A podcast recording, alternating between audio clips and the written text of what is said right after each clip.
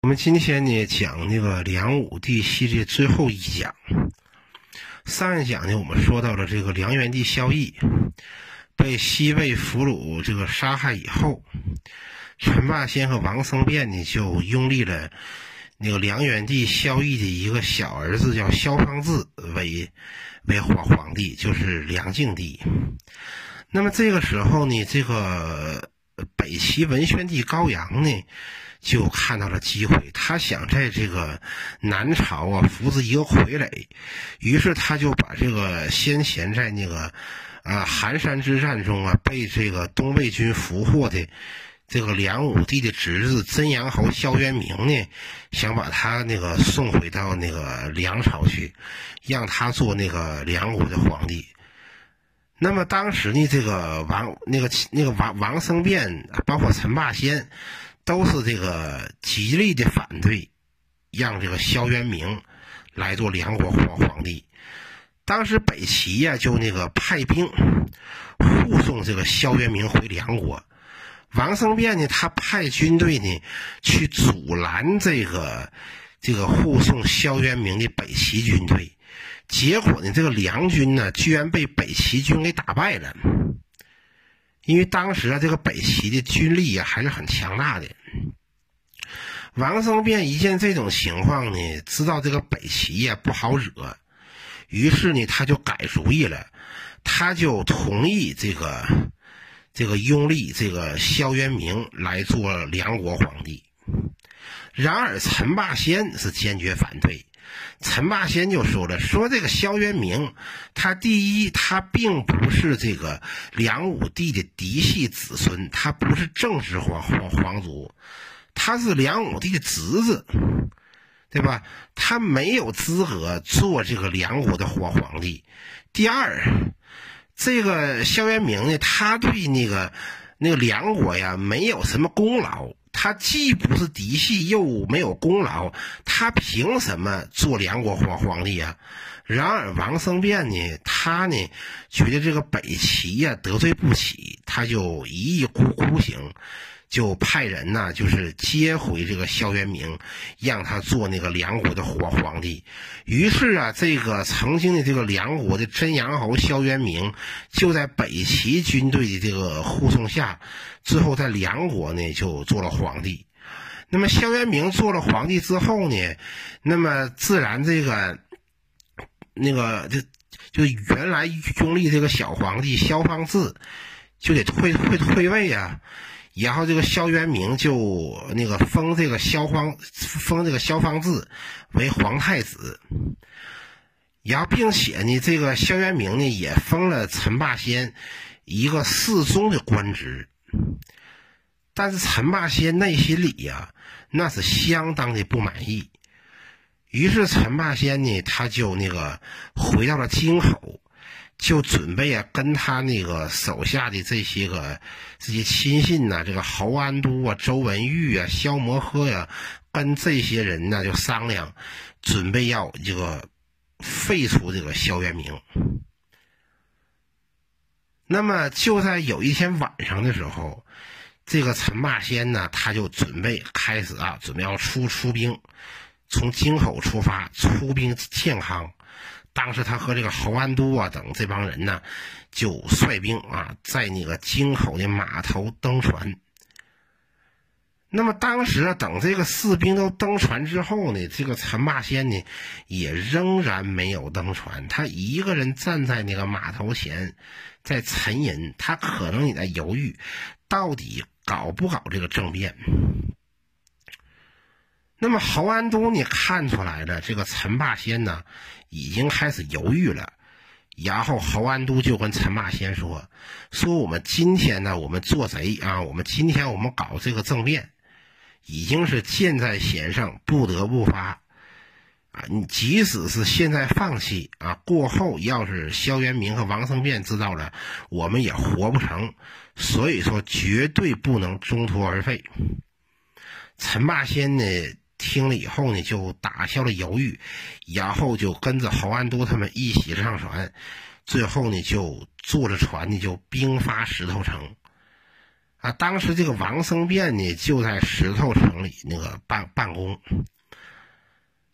那么这个呃陈霸先和侯安都啊带领他一行人马到了这个石头城之后呢，是侯安都他先带一路兵兵马到了石头城的北门。啊，当时这个石头城这个北门外呀是有这么一个小山坡。然后侯安都呢率兵登上了这个小登上了这个小山坡，他就让这个士兵啊簇拥着他，把他就扔到那个城城墙上。那么这个侯安都上了这个城墙之后呢，紧接着呢又有一些士兵啊也是用同样的方法呢被扔上城墙，这样侯安都呢就率兵就控制了。石头城的北门。那么与此同时呢，陈霸先又带领另外一路士兵，就从石头城的东门就攻入了石头城。这个时候啊，这王生辩呢，他就在这个石头城内啊，就夜间还在办公。他一听到外面有喊杀声，知道大事不好，连忙寻找盔甲，准备应战。那么他看到那个外面的陈霸先的士兵是越来越越多，然后这个这个王生辩呢就立即跑到了南门楼，而陈霸先的士兵呢也追到南门楼。这个时候呢，王王生辩呢看着就是那个那个城门楼下这些陈霸先、侯安都率领的士兵，然后这个王生辩就说说说道。说我们呐，我们都是战友关系啊，为什么要搞成这个样子啊？陈霸先也不跟这个王生辩多搭话，他就命令士兵在城门下面放火，给这个王生辩呢和他儿子逼的没有办法了，就只能啊就下了这个城门楼。然后王生辩下了城门楼之后呢，这个陈霸先他恶他恶人啊，先告状啊。对吧？他就跟这个，这个，他就跟这个王生辩说：“说我陈霸先到底有什么错啊？那个你居然要联合北齐来搞我？”王生辩这边都懵了，都没反应过来呢。然后陈霸先就下令，把这个王生辩还有他的儿子全部用绳子给勒死。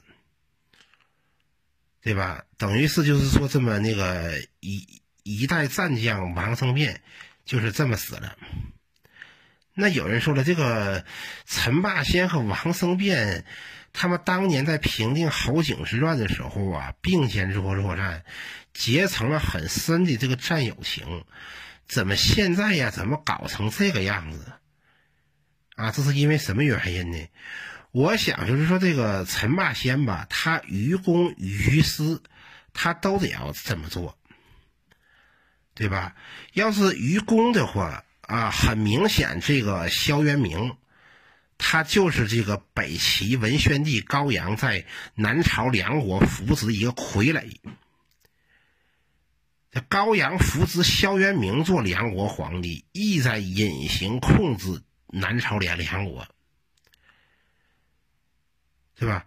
而萧元明呢，他既不是这个梁国的嫡系皇族，而且对这个梁国你又没有什么功劳，而且他还没有类似于齐明帝萧鸾的这种那个，就是这种就是权谋手段，所以说他做了皇帝，只能啊为北齐侍从啊，只能全都听北齐的，听高阳的。这样，这个梁国变成了北齐的傀儡，后果不堪设想。再加上当时那北齐的高家呀，什么高阳啊，什么那个什么高演呐、高高湛呐，就是可以说是一个比一个变态，一家子混蛋。那这个这个结果是不可想想想象的。所以于公的话，这个陈霸先必须要搞这个政变。于私。这我们也说到说说到了，这个王生变是什么出身呢？我们之前讲过，王生变他的这个父亲是这个呃北朝的一个将军叫王神念，后来投降到了南朝梁国。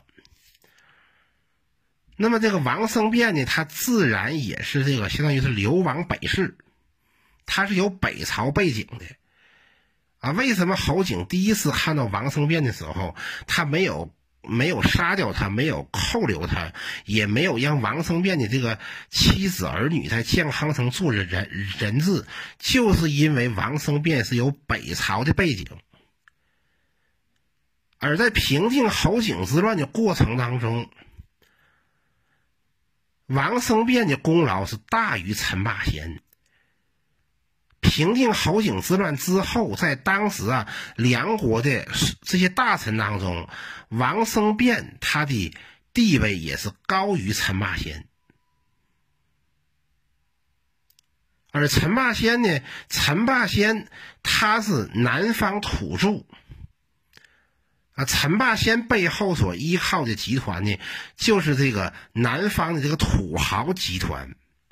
啊，特别是因为侯景之乱以及西魏军队攻破江陵，导致就是这个南朝政治的两大支柱，就是江东士族集团和这个呃那个荆州士族集团，在这两次打击，在这两次动乱当中呢，都遭到了毁灭性的打击。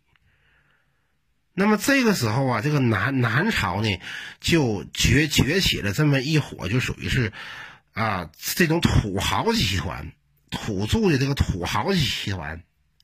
那么陈霸先呢，他的背后就是这伙集团。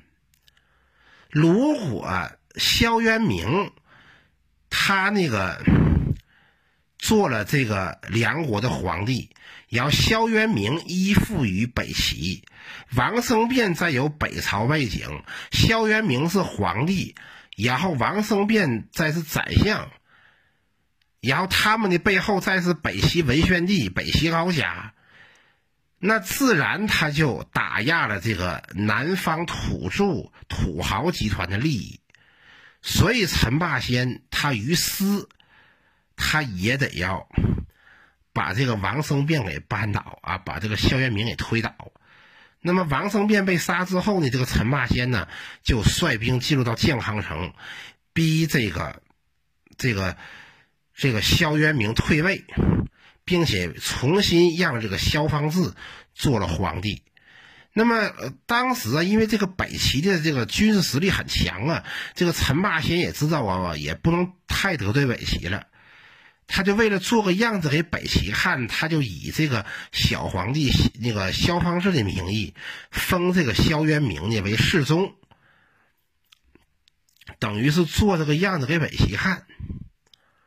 而王生变被杀之后，王生变的两个部将王生智与杜堪就反叛陈霸先，并且。勾结北齐，当时北齐文宣帝也派遣大军来响应这个那个杜堪和王生智。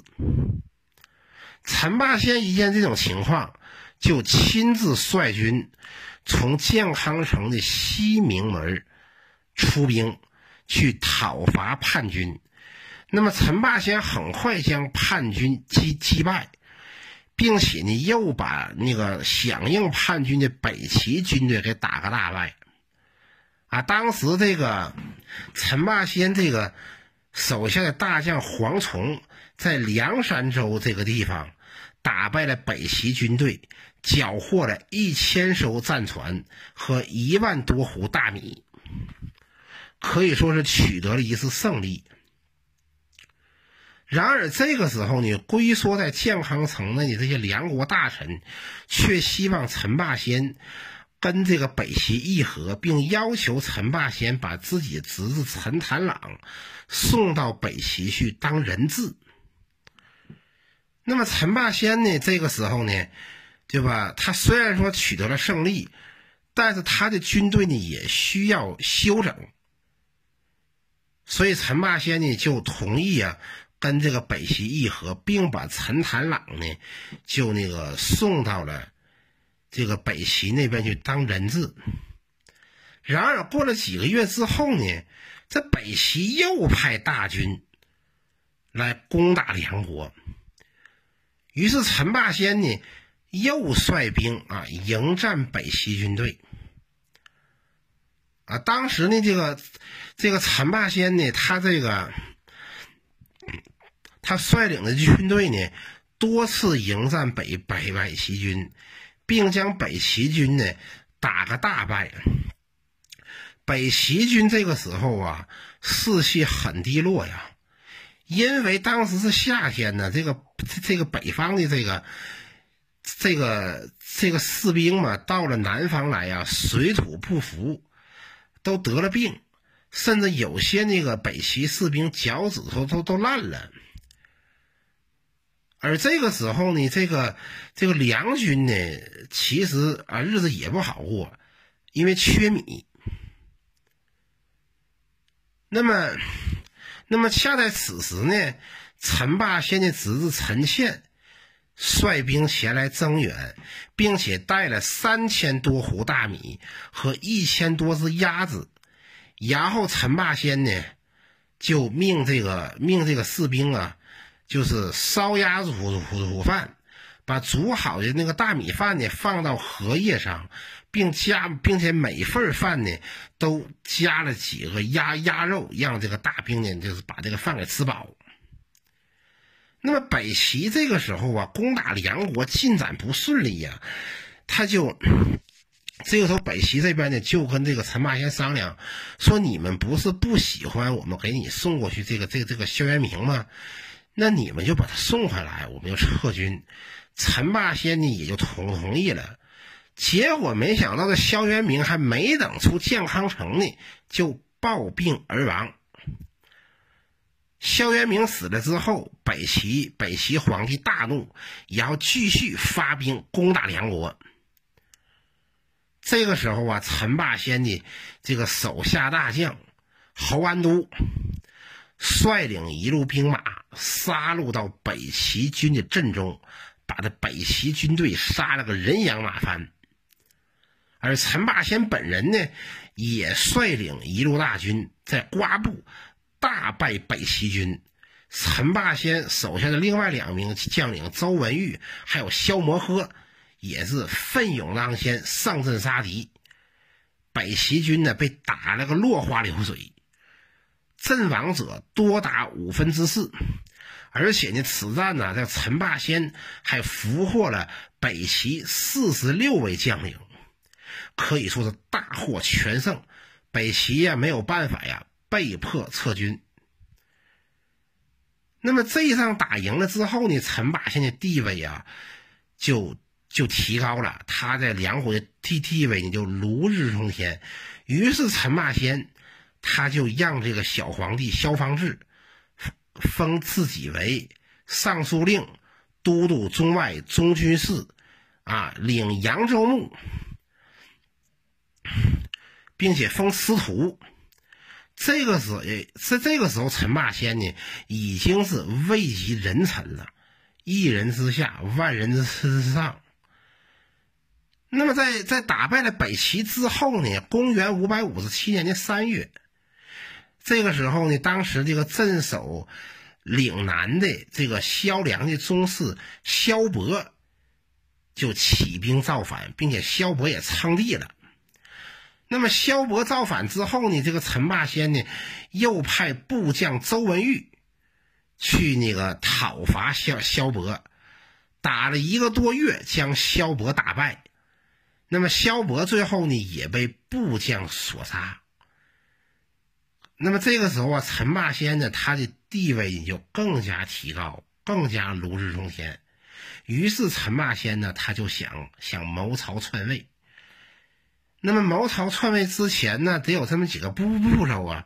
然后陈霸先他就让这个梁国的小皇帝萧方智给他啊授予一些待遇，什么剑履上殿、战败不明、入朝不屈、假黄钺、加九锡啊，并且封陈公啊。再到后来呢，又让这个小皇帝封他为陈王。再到后来。这陈霸先呢，就派人劝这个小皇帝禅位。公元五百五十七年九月，这个萧梁王朝的最后一任小皇帝梁敬帝萧方智就禅位给了这个陈王陈霸先，陈霸先登基称帝，是为陈武帝。这样的话，这个萧梁王朝就就彻底退出历史舞台，而这个陈朝就粉墨登场。那么，这个陈霸先做了皇帝之后，他如何对待这个这个呃这个梁梁朝的这个末代小皇帝萧方智啊？那就不用问了，杀。那么陈霸先开始做皇帝的时候呢？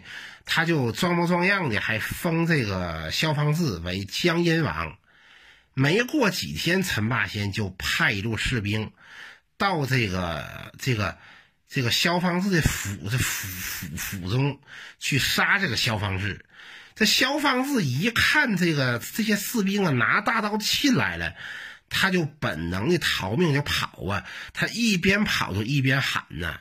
他说：“我本来就不想做皇帝，这陈霸先非让我做皇帝，啊，他想做皇帝，我就让给他做，结果他还要杀我。但是你现在说这个已经没有用了，很快这些士兵呢一拥而上，就乱刀把这个萧方士砍死，对吧？啊，这个怎么说呢？这个。”梁武帝吧，建立这个这个梁梁朝啊，总共是经历了五任皇帝。啊，这五任皇帝呢，都是不得好死的啊。这五任皇帝分别是梁武帝萧衍、简文帝萧纲、废帝萧栋、梁元帝萧绎和梁静帝萧方智，啊，都是不得好死的啊。像梁武帝萧衍，侯景攻破台城之后。后来被饿死在那个净居殿内。简文帝萧纲是侯景准备要篡位的时候，准备要这个当伪皇帝的时候，派他的这个首席谋士王伟和部将彭俊，用一个二百多斤的大土袋子把这个简文帝啊给活活压死。这个废帝萧萧栋，则是被这个梁元帝萧绎派这个。这个近臣朱买臣拿这个大酒坛子活活砸砸死，而这个梁元帝萧绎呢，则是西魏军攻破江陵之后，最后呢是被装进一个啊大麻袋里啊活活闷死，而这个梁静帝萧方智，则是陈霸先做皇帝之后派兵把他乱刀砍死，这五个皇帝都是不得好死。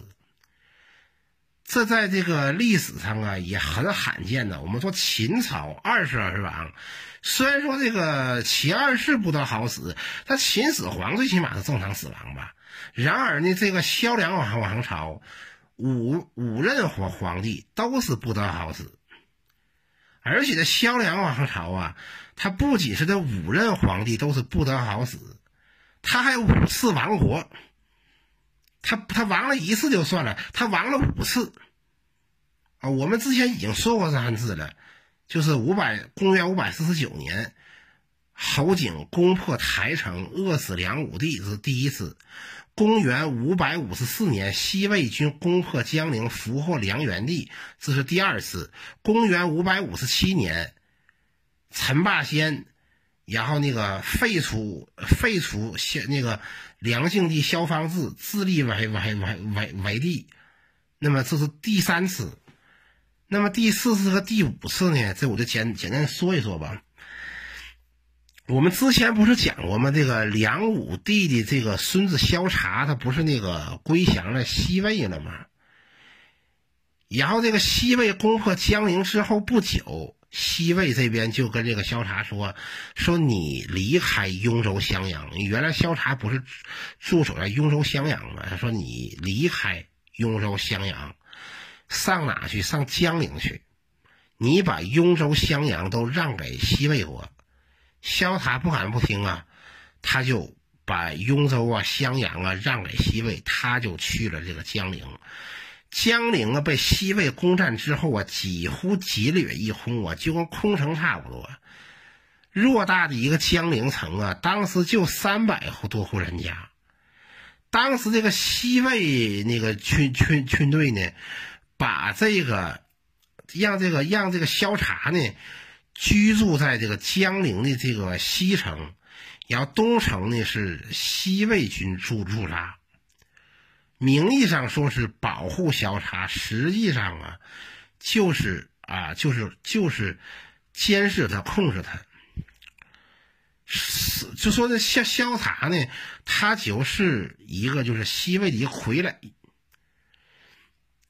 公元五百五十六六年，西魏权臣宇文泰去世。公元五百五十七年，就是陈霸先建立陈朝的同一年。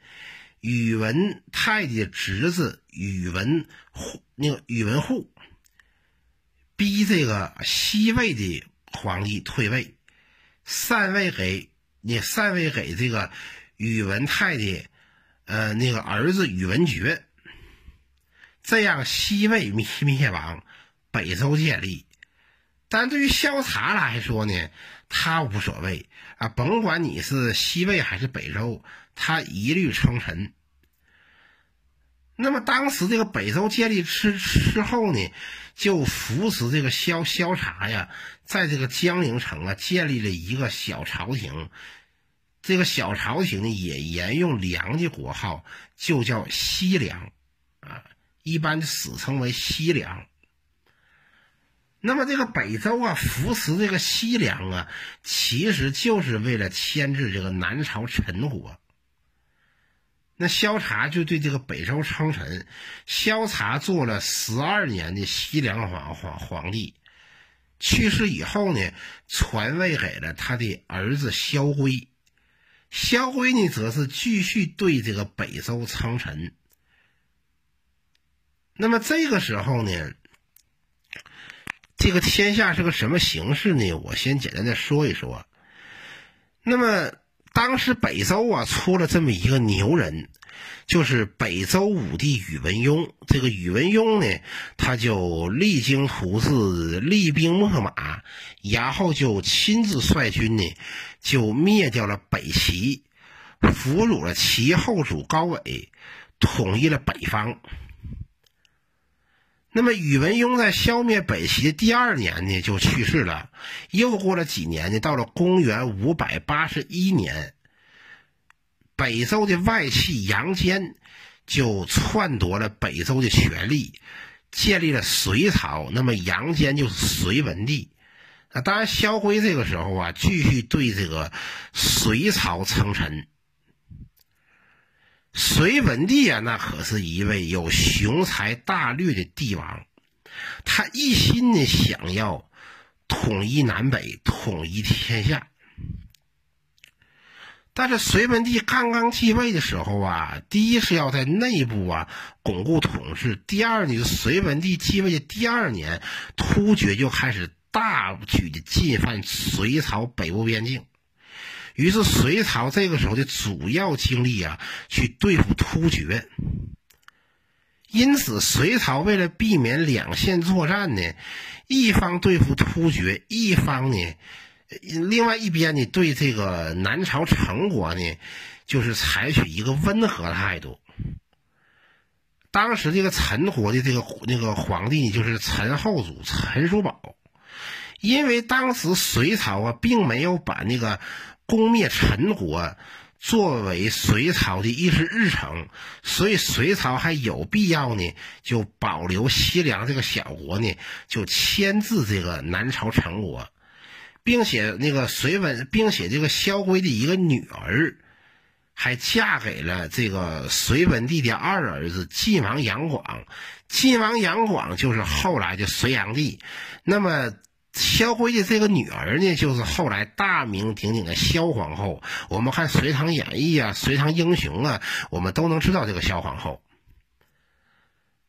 那么后来这个萧辉呢，他做了二十三年这个西凉皇帝之后呢，就去世了，然后传位给了他的儿子萧崇。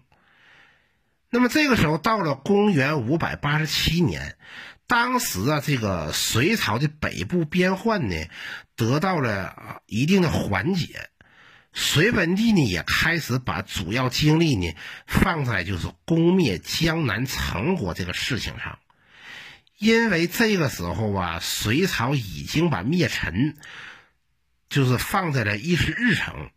而隋朝统一天下这个趋势啊，也越来越明显。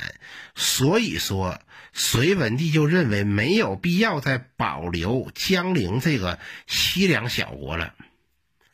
于是，在公元五百八十七年，隋文帝给这个西凉国主萧从下旨，让萧从即刻到长安来面面见隋文帝。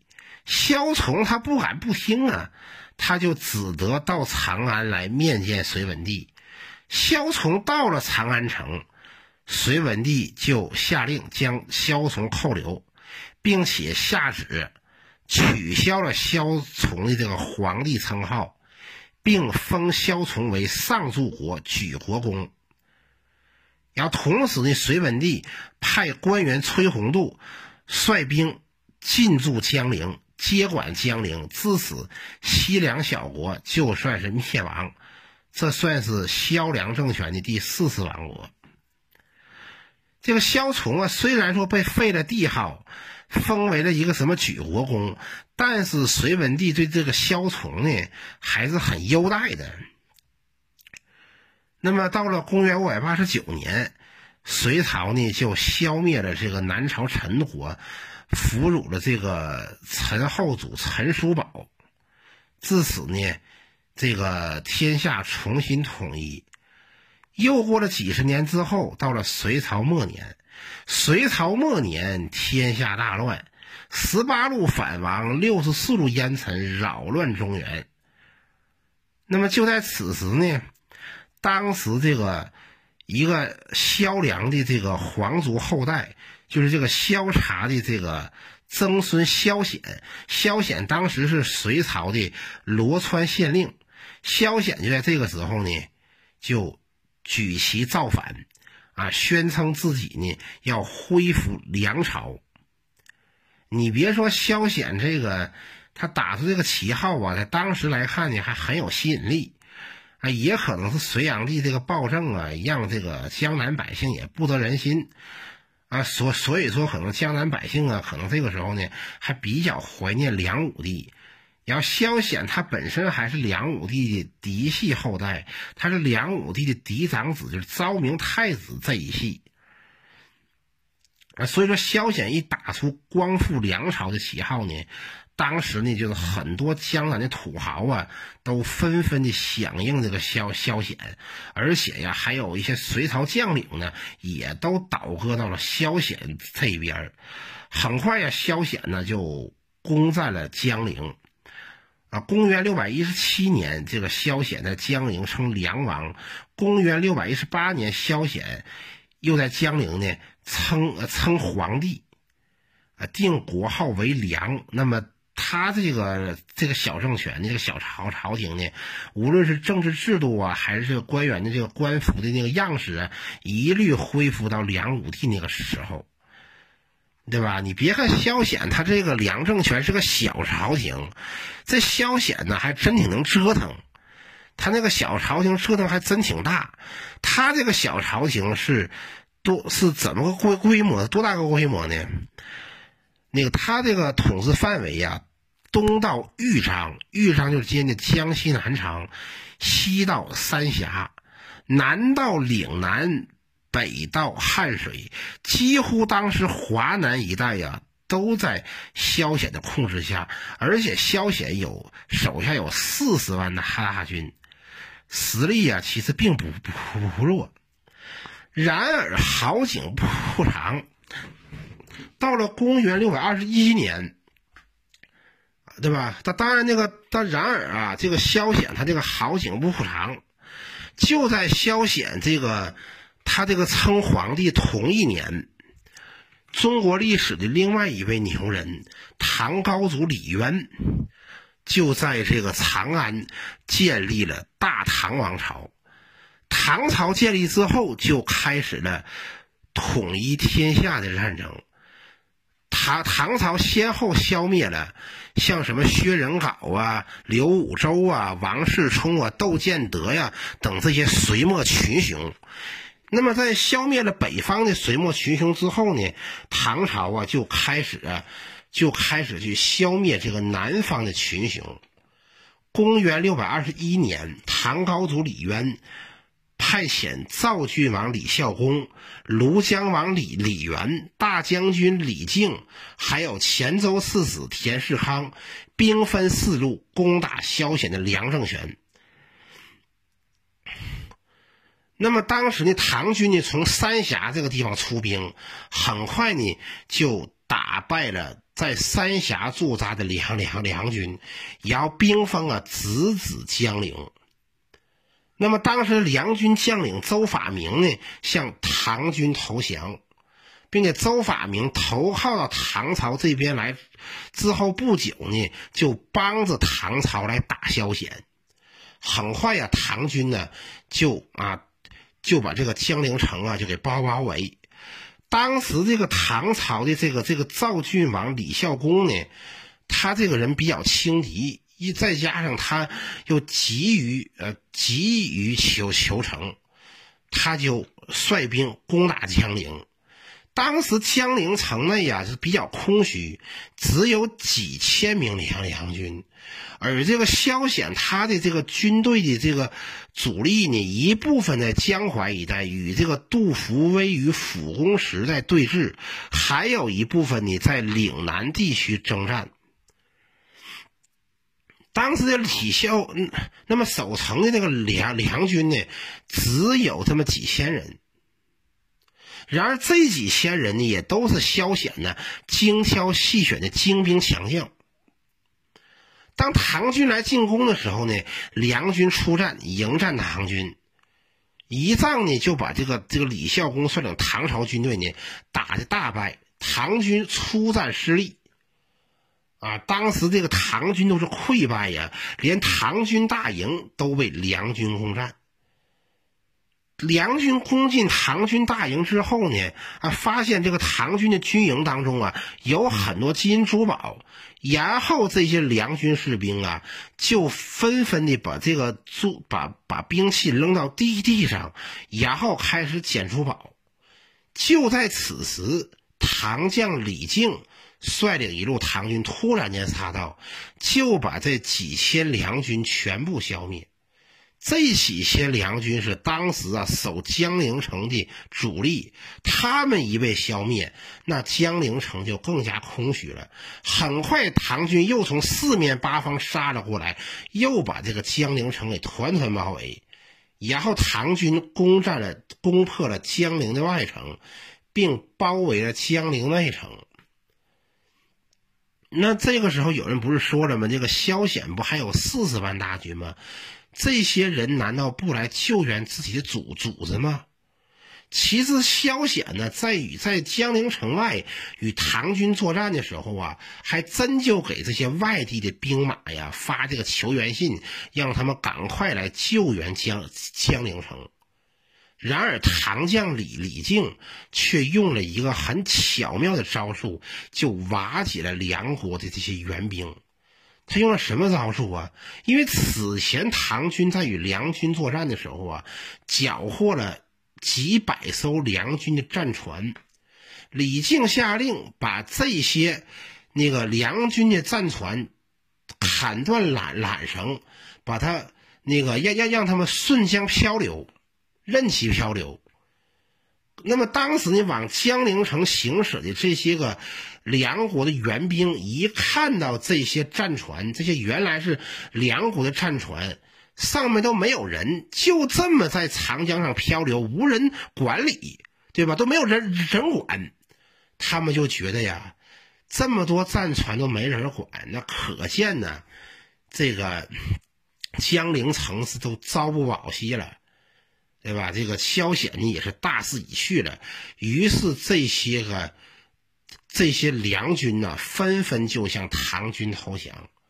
萧显一见这种形势，对吧？这个啊，这个江陵城被唐军团团包围，外地的兵马又向唐军投降。萧显这个时候他没有办法了，他就穿上丧服，来到了这个梁国的这个太庙。因为他进江陵的时候呢，他也重新修了这个梁朝的太庙。他就来到了这个太庙，去祭拜萧家的列祖列宗，然后萧显就对手下的官员和士兵说道：“说到现在，唐军团团围城，我们如果跟唐军死磕，一旦城破之后，江陵百姓肯定遭殃。唐朝攻打江陵，不就是为了消灭我萧显吗？如果我萧显啊，以我个人的投降能换取江陵。”百姓的平安，我认为我的投降也值得。于是萧显就出城向唐军投投降，而且萧显还跟这个唐军的这个将领这个赵郡王李孝公说：“说那个你们要杀要剐，冲我萧显一个人来，不要伤害江陵百姓。”你看萧显这个人，说实话还是还是还有点气节的吧，比比那个梁梁梁梁元帝强。李孝公也答应不伤害江陵百姓，然后唐军就压着萧显到了长安城。唐高祖李渊一看萧显被俘啊，他得看看那萧萧显呢。这个唐高祖李渊看到萧显之后啊，就数落萧显的这个这个罪过。然而萧显呢，却跟这个唐高祖李渊说。说这个隋末大乱，群雄逐鹿，我萧显就是要趁此时机光复我们祖先的江山，光复我们祖先的基业。那么我这个复国失败，那是老天爷不眷顾梁梁朝，我也对吧？我也认命，但是我实在是不知道我哪里对不起你们唐朝。就像当年田横。在叫就像当年田横称齐王，也没有对不起汉朝吧？唐高祖李渊一看，呵，你萧显，你这小子死到临头你还嘴硬啊！然后李渊大怒，下令处死萧显，然后萧显呢就在长安的闹市区被斩首。随着萧显的被斩首啊，啊，这就算是这个萧梁王王朝的第五次亡国了。对吧？随着萧显被斩首示众，可以说就是萧梁王朝的最后一次复国梦就此破灭。而那个大名鼎鼎的萧皇后啊，在江都宫变隋炀帝被杀之后，又先后被宇文化及挟持，被李密挟持，被窦建德挟持，然后又后来又到了突厥。又侍奉了突厥两任可汗，后来是唐将李靖打败了东突厥之后，这个萧皇后呢就回到了这个唐朝的都城长安。唐太宗李世民呢对这个萧皇后啊还是特别的礼遇，特别的优优待。那么公元六百四十七年，萧皇后在长安病逝，享年八十岁。那么到现在呢，我们这个梁武帝系列这个音频到这里呢，我们就全部播讲完毕了。感谢听众朋友们的收听。